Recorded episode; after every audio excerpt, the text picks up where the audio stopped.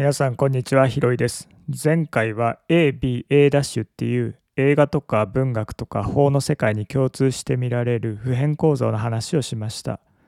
今回はその続きとして文学体験音楽体験について少し考えてみたいと思います。私たちが本を開いて文字を追っていってその文学が作り出す世界を体験する。あるいは音楽を聴いて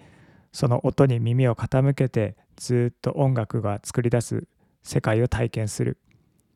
この時に何が起きているのかっていうのを考えてみたいと思います。文学を読んだり音楽を聴いたりしている時は生身の体は当然こちらの日常の現実的な世界にあります。ところが文字をずっと追っていってその文学が作り出す世界を体験し感じている時あるいは音楽を聴いて音に耳を傾けてその音楽の世界をこう体験している時その時は私たちの心とか頭はその文学の世界音楽の世界にずっと入っていっています。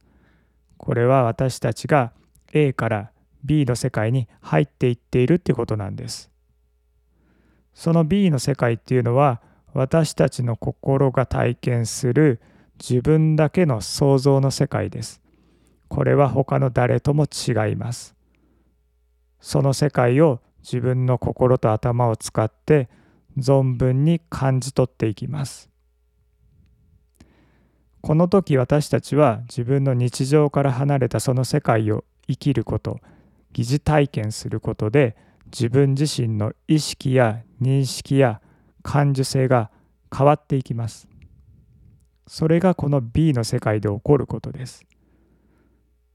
その変わった自分をまた日常の現実の世界に戻していく。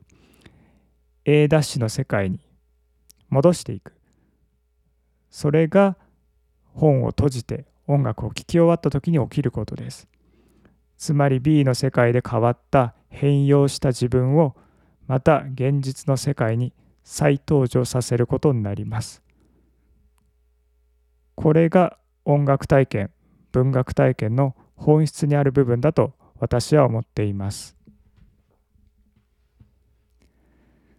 前回夏目漱石の坊ちゃんの話をしました。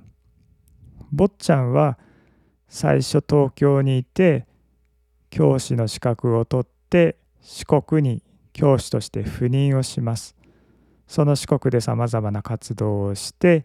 教師を辞めてまた東京に戻ってきます。その時坊ちゃんは新しい坊ちゃんになってるんで A' ダッシュになってるっていう話をしました。つまり AB A' ダッシュ構造生きてるっていう話をさせていただきました。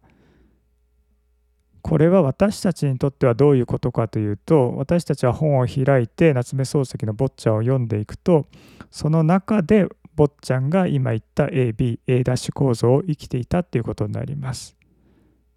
本を閉じて私たちが自分の世界に心と頭が帰ってくると坊ちゃんはどこにいるのか坊ちゃんはずっと私たちにとっての B の世界にいます。これが文学だけが持っている少し特別なことで ABA' が2段になっています。このような体験をすることが文学体験の一つの特徴かなというふうに考えています。今日はこれぐらいで終わりたいと思います。